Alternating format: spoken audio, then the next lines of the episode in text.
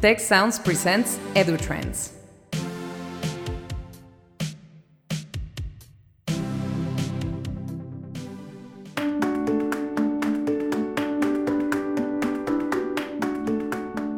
Welcome to the EduTrends podcast and webcast brought to you by the Institute for the Future of Education. I'm Jose Pepe Escamilla, Associate Director of the Institute for the Future of Education. And today's guest is Richard Culatta. He is the CEO of the International Society for Technology and Education. Richard, it's a pleasure to have you here. It's great to be here. Thanks. Thanks. So uh, we were talking during your visit here in Monterrey uh, in, uh, in September, end of September 2023 about your career here. So you started doing things uh, for training in the CIA, then you were in the government, sometimes with the Obama administration, and now you're leading here, among other things. But most of your work have been related to uh, uh, transform education. So I wanted to ask you why, where that passion comes from. Why? It's a great question. I, I think some of it uh, came from being in a family of two educators. Both my mom and my dad were career uh, educators. Part of it, though, to be completely honest, just between you and me and the thousands of friends that are listening in, is uh, I was really frustrated with my own education experience. Uh, there were some ways that that the uh, education that I experienced didn't serve me well, uh, and and I remember as I struggled through, thinking we got to be able to do better than this. We got to be able to do, you know, there's got to be a, a, kid like me that should be able to get through a program like this and and not hate it. Uh, and so so a lot of my drive was to say how can we how can we really improve the the user experience of education? How do we make it be uh, the type of experience that kids and and older adults, because uh, obviously we're, we're talking about learning at all ages, how do we make it be something that people really want to be part of? Right. And how being the CEO for uh, ISTE uh, makes you realize realize that that dream, that uh, that view? Uh, well, certainly it, means there's a lot of work that I have to do, uh, but that is part of what we what we try to do, and I love. That's why I love being part of the team at ISTE because that's really what we're about. We're about saying how do we create great learning experiences uh, and use technology to help help do that. look, you know, Pepe, we talk about. I, I meet with schools all the time and they talk about uh, being learner centered, having students at the center, and keeping it all about student centered. You know, we hear this a lot, but often I say there are a lot of things that I don't want to be at the center of. Right? I don't want to be at the center of a terrible traffic jam. I don't want to be at the center of a you know a, a medical appointment where I'm getting poked by shots and having all kinds. Of, so so just putting students at the center isn't good enough we have to create an experience that students want to be at the center of. And, and I think that's a bit of a shift for us as, as education leaders to be able to think not just do we keep students at the center, but do we create an experience that students are excited about being at the center of? Um, that's a very interesting shift. So and how can we make students excited to be at the center? Uh, look, that is the question, and it's what it's what we should all be focusing a lot on. And and frankly, it's what I love about your center here because uh, you do a lot of focus of that. But a couple things that we found. One is tying, and this sounds really obvious, right? But tying to the interests uh, of of students, making making learning relevant to them is critically important, and we don't do that as well as we should. Uh, we we uh, often say you have to learn this skill. You have to learn to divide fractions. And students go, why? And go, doesn't matter. Just learn it because you'll need it for a job someday, right? That's not good enough. We got to do better than that. So finding ways to make the the the curriculum feel relevant to the learners is is really key.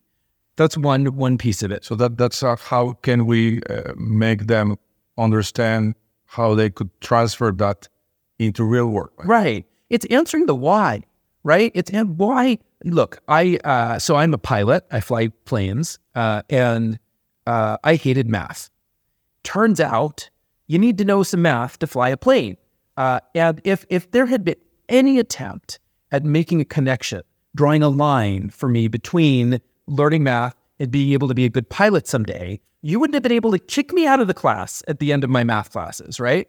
But but even that level of connection was never made. And and that's the sort of thing. So we have to really make sure that that learning is is relevant. And so that's the first part. The second part, if I had to just pick two, we could talk about a bunch of ways to do this. But I just had to pick two. One is make it relevant. The second is making sure that the learning experience uh, is uh, uh, um, uh, is competency based, right? It, it is it is that that we are moving on with what we teach in in a in a um, uh, series of, of skills that we're learning. When a student has demonstrated mastery, so much of what happens in learning is we present a concept, the student doesn't totally get it, and we go, "Up, oh, it's it's Wednesday, time to move on to the next next chapter." And so they already are not totally getting this concept. And now we're moving on to another concept that builds on this one and they're not going to get this one either. Uh, on the flip side, you have some students that already understood this because they knew it before coming into my class, and they got to sit there and they got to wait for me because it's not Wednesday yet when it's time to move on to the next subject. And so that idea of helping students be able to to to view and measure their own their own abilities, their own competencies, and allow that to be the trigger that moves them on to the next uh, next skill, and combine that with the the relevancy and you have a recipe for a really healthy learning environment. So the second part is what also called mastery learning. Sure. It's called, ma- there's lots of things. We call it competency based, we call it mastery learning, we call it, sometimes we call it personalized learning. There's a bunch of labels that people put on it. Uh, and, but, but however you do it, it means actually, you know, checking a student's ability and based on their demonstrated ability that's when they move on to the next skill and if they aren't ready then we have other eh, you know opportunities to deepen their understanding before they move on before they move on yeah yes and so IST uh, ISTE, uh, is uh, about technology. Yes. So what's the con- this, what the role of technology in this student that want to be at the center? I'm so glad you asked. So look, both of these things that we just talked about making learning relevant and and having the opportunity for uh, uh, sort of mastery based you know progression. Uh, they're very hard to do if you don't have some tools to support it. I used to be a teacher, right? And I had, uh, you know, I taught high school, so I had five classes a day times thirty kids. That is a lot of students to try to adapt to make it relevant and to try to have you know any sort of mastery based progression that would be very, very time consuming, very, very difficult uh, to do without technology.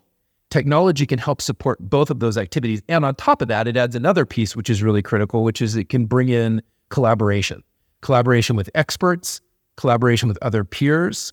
Uh, I think one of the least uh, interesting things that we do with technology is use it to present content to students. And the most interesting thing we could and should be doing with technology is use it uh, to to make connections, human connections with other peers, with other experts. And so, uh, so those are all ways that if technology is used effectively, it can make the learning a really uh, powerful experience for students.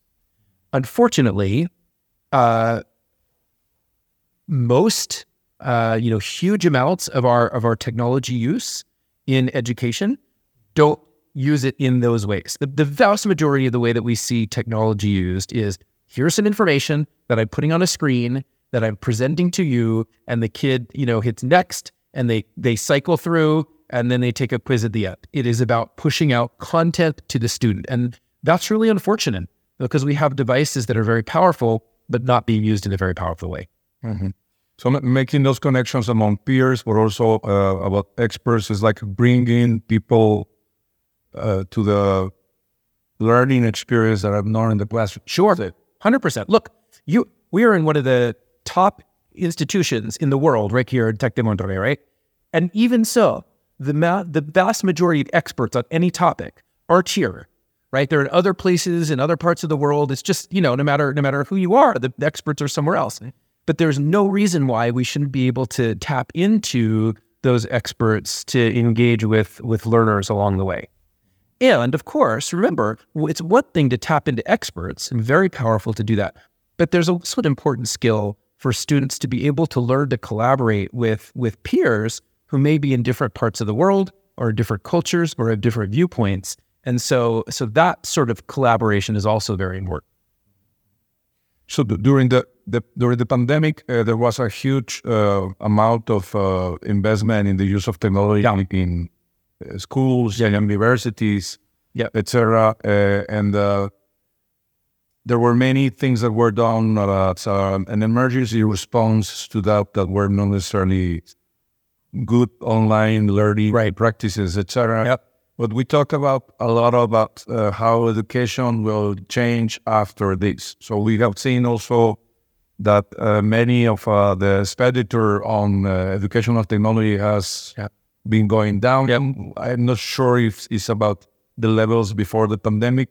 So how true it is that uh, what happened in the pandemic, uh, the use of technology, the also maybe the realization that what we were teaching was bad pedagogy and was uh, that bad pedagogy was amplified but by use of technology somehow. And, uh, and people realized they had to make changes etc and reaching out to other professors and uh, looking at uh, ways of keeping the students engaged. What has happened after that? Yeah. So, so uh, I think there's a really important distinction that we need to make here, which is that the type of learning that was happening during the pandemic uh, was not what I would call effective digital learning.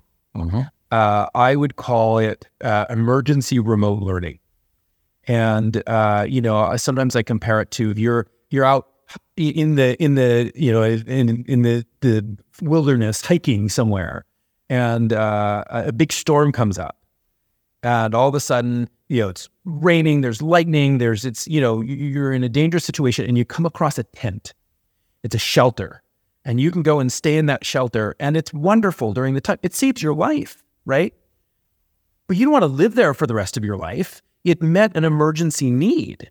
At some point, you want to live in a place that's, you know, comfortable, that does more than meet an emergency need. You want to live in a house with a foundation and electricity and, you know, stuff like that, right? And, and I think that's how we should be thinking about the type of uh, digital learning that happened during the pandemic. What we did was the tent in the woods. It was emergency remote learning it was not uh, effective digital learning. And so we've seen some reports, including a, a report from uh, UNESCO recently that came out and said, see, look, this digital learning stuff doesn't really work. Well, that's not what you should be looking at, right? And I think we have to be very careful that while it did meet a need uh, during the time, it's never been the sort of learning that anybody has been uh, talking about when we talk about how to use technology effectively.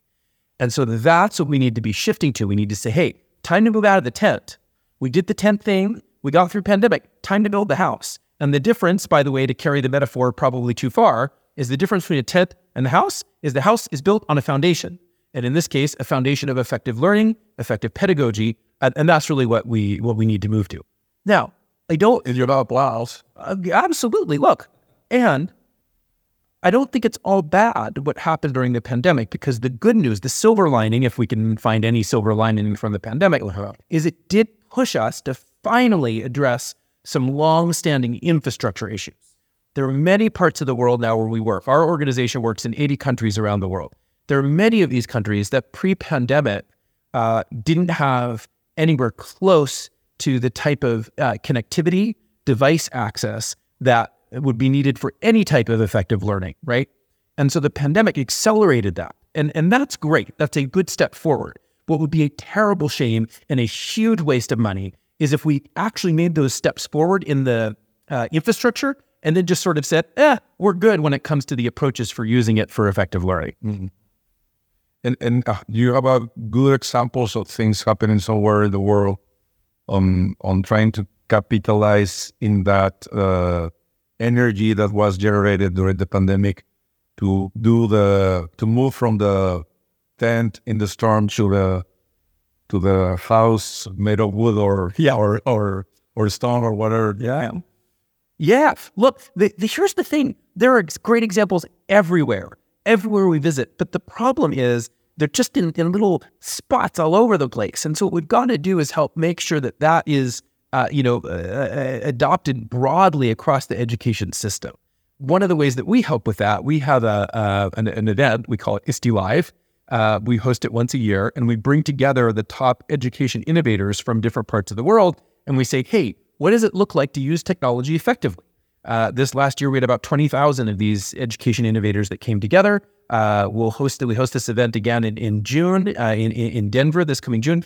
And so part of what we feel like our role is as a, as a, a nonprofit organization is help share those stories, right? Because because they're happening. There's great examples of, of how technology is being used.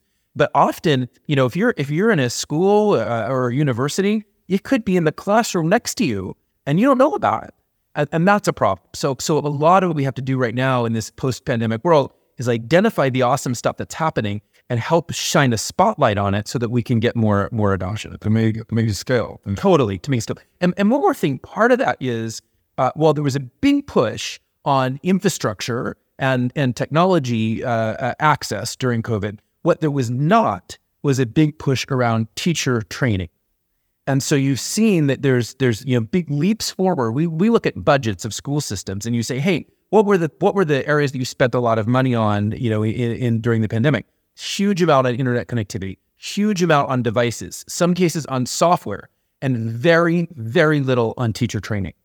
And so you can't expect to see big major leaps forward if we're not also preparing our, our teachers to be able to use technology in very different ways than they used it when they were in the classroom. Mm, to take advantage of the technology. Right. Yes.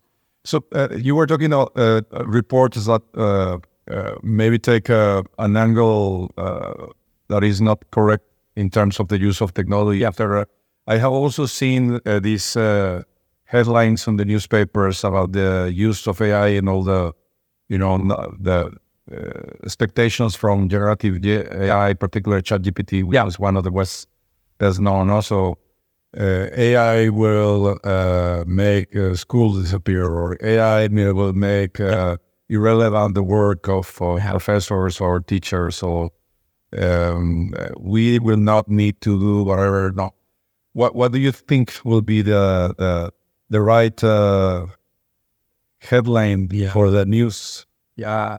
Uh, look, thanks for bringing it up because I have a rule that I can't go for you know more than an hour without talking about AI. So, so thanks for for checking that box. It feels like a twenty minutes. Of- right. We're about to, we're about the right point. We have to be that. No, no. Look, um, I think people want, uh, you know, extremes. We have some people that say, you know, AI is going to transform the world and it's going to save education in ways that you know we could never imagine that some people say this is the worst thing to ever happen to society and we're all doomed right?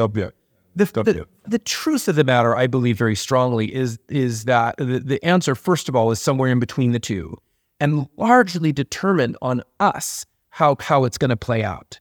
Uh, I believe that AI has has has deep, deep power to help uh, transform learning as a tool that supports uh, educators as a tool that is a coach to help them deal with some of the things that we talked about about aligning and making learning more relevant to have more opportunities for practice to save a whole bunch of time on administrative tasks that distract from the time that teachers spend with students. We looked at some of the studies of the amount of time that teachers spend with students, and it is a small percentage of their overall day because they're spending time on all these other all these other tasks, many of which can be offloaded to AI.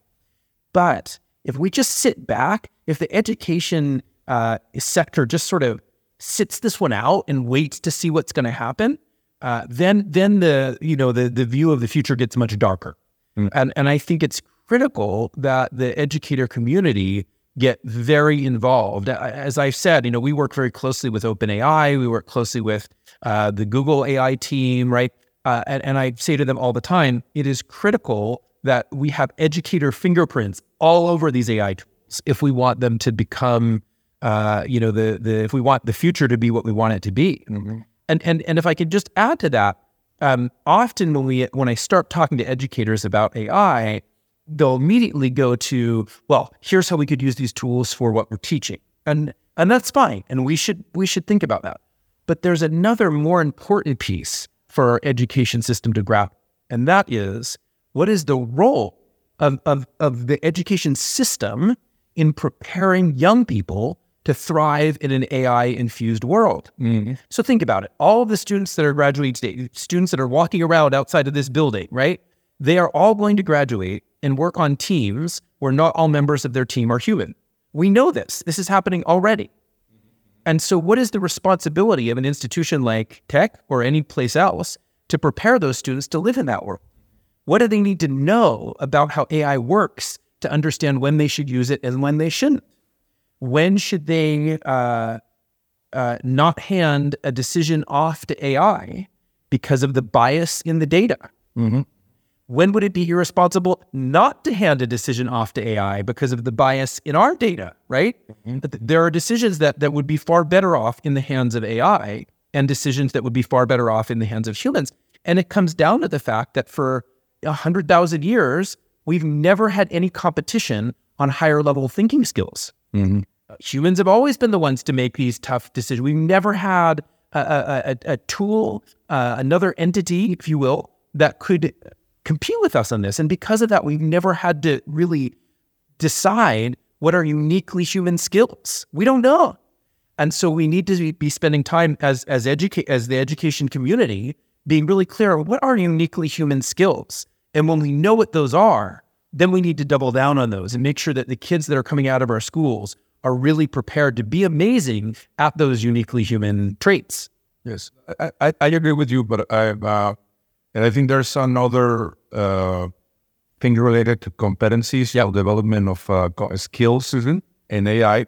But before going to that, uh, okay. I want to say that sometimes we uh, we think of AI of the things that are on the border of uh, you know of knowledge or the on the state of the art of, of knowledge because uh, right now we don't think of calculators like doing something that humans do. Yeah. And in fact, uh, in the past, we think uh, a calculator is something that is taking the place of yeah. Uh, of something that humans used to do. Only humans need to do that. No, so uh, and and, uh, and other kind of things that now we take for granted in those IRI, like playing chess or Go or whatever. No, yeah. are just games, but in fact, it's things that humans humans do. So AI is always like uh, on the we think of AI of the things that are always on the state of the art or the on the on the edge. No, so now, coming back to the second thing that I wanted to add to what you said, and I completely agree. It's uh, uh, what are the what are the things, uh, and I'm talking now disciplinary things that we have to uh, uh, stress in our curriculum or the competency that we have to stress and what are the ones that we have uh, maybe to uh, make more uh, less uh, relevant in the curriculum because they will not be important in the future because they will be done by AI. Yeah, and I think that uh, part of this this is what are the things that I will have to know to understand that the output of an AI uh, is giving me something that is valid, relevant, not biased, etc. Uh, so uh, that's how I believe our curriculum will start to change, and also our evaluation, because most of the visual response that we have had from uh, the education community about the use of generative AI is on evaluation, or uh, that is uh, how uh, a student can do an essay or a project or whatever, a thesis just uh, by putting some prompts uh, on a computer. Right. Look, I, there we could go have a whole day of conversation just on that on that uh, question they brought up. Look, let's start with the assessment piece, right? Assessing learning. Um, I actually think that AI is one of the best things that could ever happen to assessing learning because it is finally shining a spotlight on how bad our assessments are if you look at a, a, lot of ways that, that there's been actually a fair amount of innovation in education over the years uh, in, in really good positive ways. But if you look at how we assess student learning there's been very little innovation. And uh, most of what we do for assessment is just is just you know embarrassingly bad. Uh, and so so if you are an institution and you're worried about cheating because of ai the problem isn't ai the problem is that your assessments stink and it's a great opportunity to rethink those. And and to get back to your your the other part of your question, I think we're going to need to start shifting a bit away from this sort of rote memorization stuff.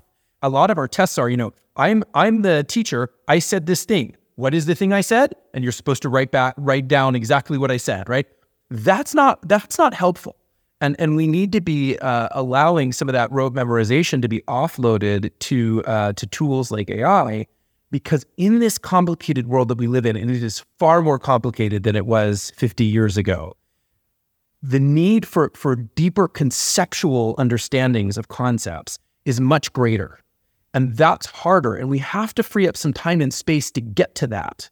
And if we're just memorizing facts all day, we, we're losing the time that we need to really double down. And one more comment you made, you talked about calculators. So I was talking to some math teachers the other day. This isn't great. I love this, this conversation.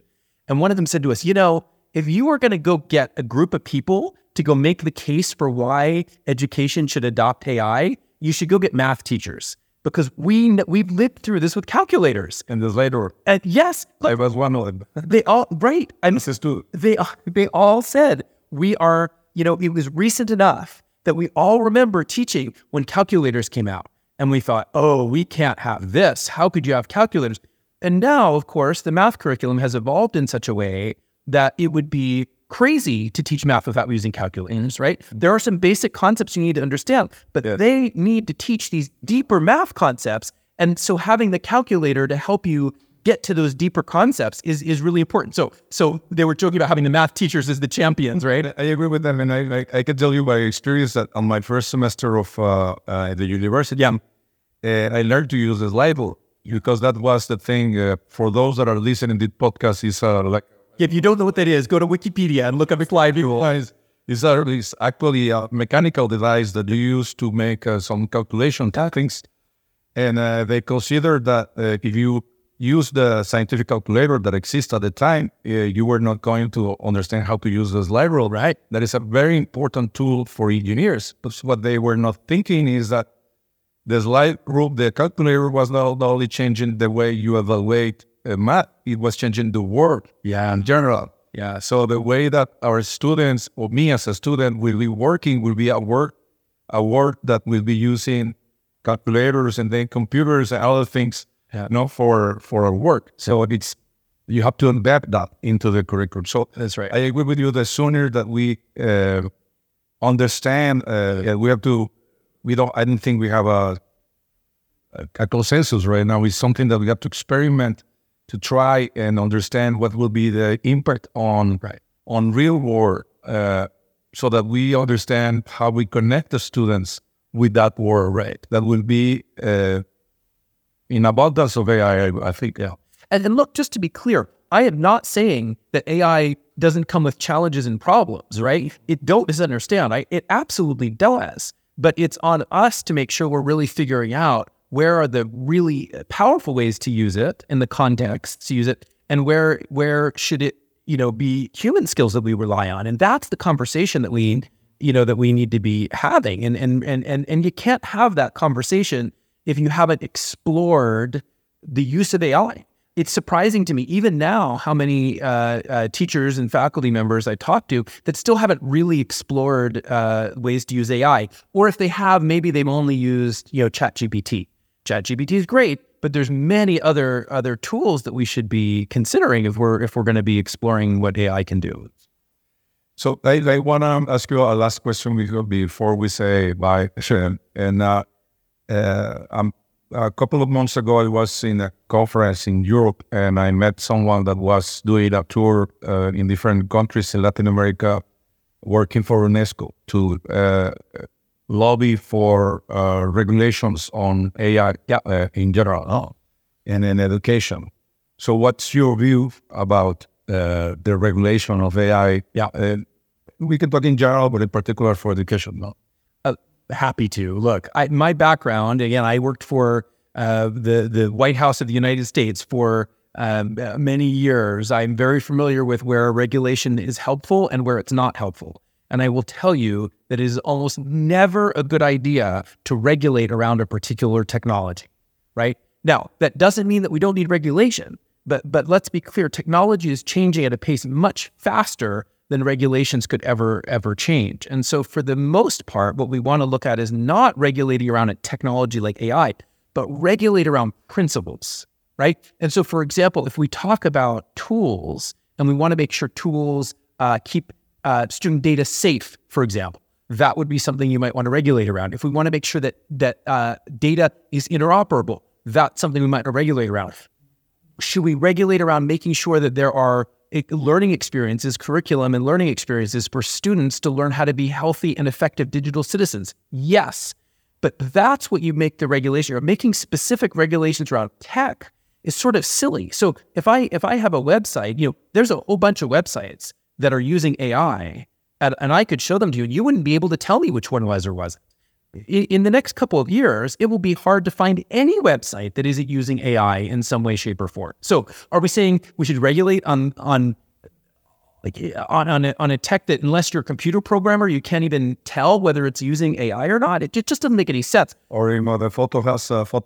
No, right? Filters. Look, so so so so the intent, and, and I want to be clear, the intent behind the regulations is good, and so so be uh, the the the suggestion if there's anybody in you know listening to this who's in a role where they can control policy, make the regulation around principles. And whether those show up through AI or through a website that doesn't use AI or through some other technology that isn't invented yet, then your your reg- your regulation is is applicable. Um, but but around if you're focusing on a particular tech tool, uh, that's going to end up probably you know not having the intended consequence that you would hope. Maybe I will add uh, another question before. Yeah, keep going. Is it like, no, is I, I I I just remember that I read an article uh, that was claiming that uh, there's like a sweet spot for regulations. You know, so when there's a new thing that comes like this, uh, if you regulate too soon, you may be um, uh, uh, uh, stopping innovation or something like that. But if you do it too late, then maybe the the beast is already, you know, uh, running. Um, maybe we could take an example with ha- what happened with uh, social network. Yeah. in general. So they say there's like a sweet spot. What do you think about? Oh, I, I agree with that. I, we were we were way too late on uh, on social media. But again, is it social media that we want to regulate, or is it uh, healthy tech use for kids? Whether it's a social media site or some other tool on the internet, right? life or I don't care if we are if there is you know healthy tech use that we're establishing with our kids. It doesn't matter what flavor of website comes along. And so I do agree that we have to be careful at using re- regulation is a big hammer, and, and we got to be careful at using regulation too too quickly. But but we shouldn't wait too long, as long as it's at the principal level. I was I, let me just give you an example of this, and I won't share the country, but uh, we were working advising a, a, a, a country, a Ministry of Education, and they were creating a policy around AI. Uh, it was er, regulations. It was early on. This was several months ago. So you know, it was early on in the in the in the phase. And as I was talking to him about this, I finally stopped and I said, "You guys haven't really used AI, have you?" I could just tell they hadn't used generative AI You uh, very much. ChatGPT workshop. They, right. And I said, has anybody explored this? Nobody had. And so, so the idea of, of us making regulations, regardless of the timing, if we haven't actually explored the tools, is not a good idea. And so this is a great moment to be exploring. Let's explore. Let's work in collaboration with the with the the folks that are developing these tools, uh, and then absolutely, absolutely make the regulations, but do them on principles, and make sure whatever the underlying technology is, if it's a solid principle, it's going to align to it. Great, great advice. Thank you very much, Richard. Uh, maybe just uh, uh, tell our audience where they can find more information about what you do. Uh, happy to. So, uh, if you're interested in the AI work that we do, if you go to iste.org, I-S-T-E.org slash AI, you'll find a whole bunch of resources, including guides to help bring AI into schools, and even our own AI bot called Stretch AI that we're building. We're building an AI tool for educators. So check that out there. And also, you could just go to iste.org, I-S-T-E.org, and you'll see all the other stuff that we do around computer science, around STEM and learning, around using technology to teach arts, and a whole bunch of other uh, topics. So hope we uh, hope we run into some of your uh, your guests there. I'm sure they will do. Uh, thanks a lot, uh, Richard, for sharing with us and uh, being with us here in Monterrey. And see you in soon. I hope in January 24 in our conference, IFE conference. I can't wait. Thanks for having me, and thanks for the great work you're doing.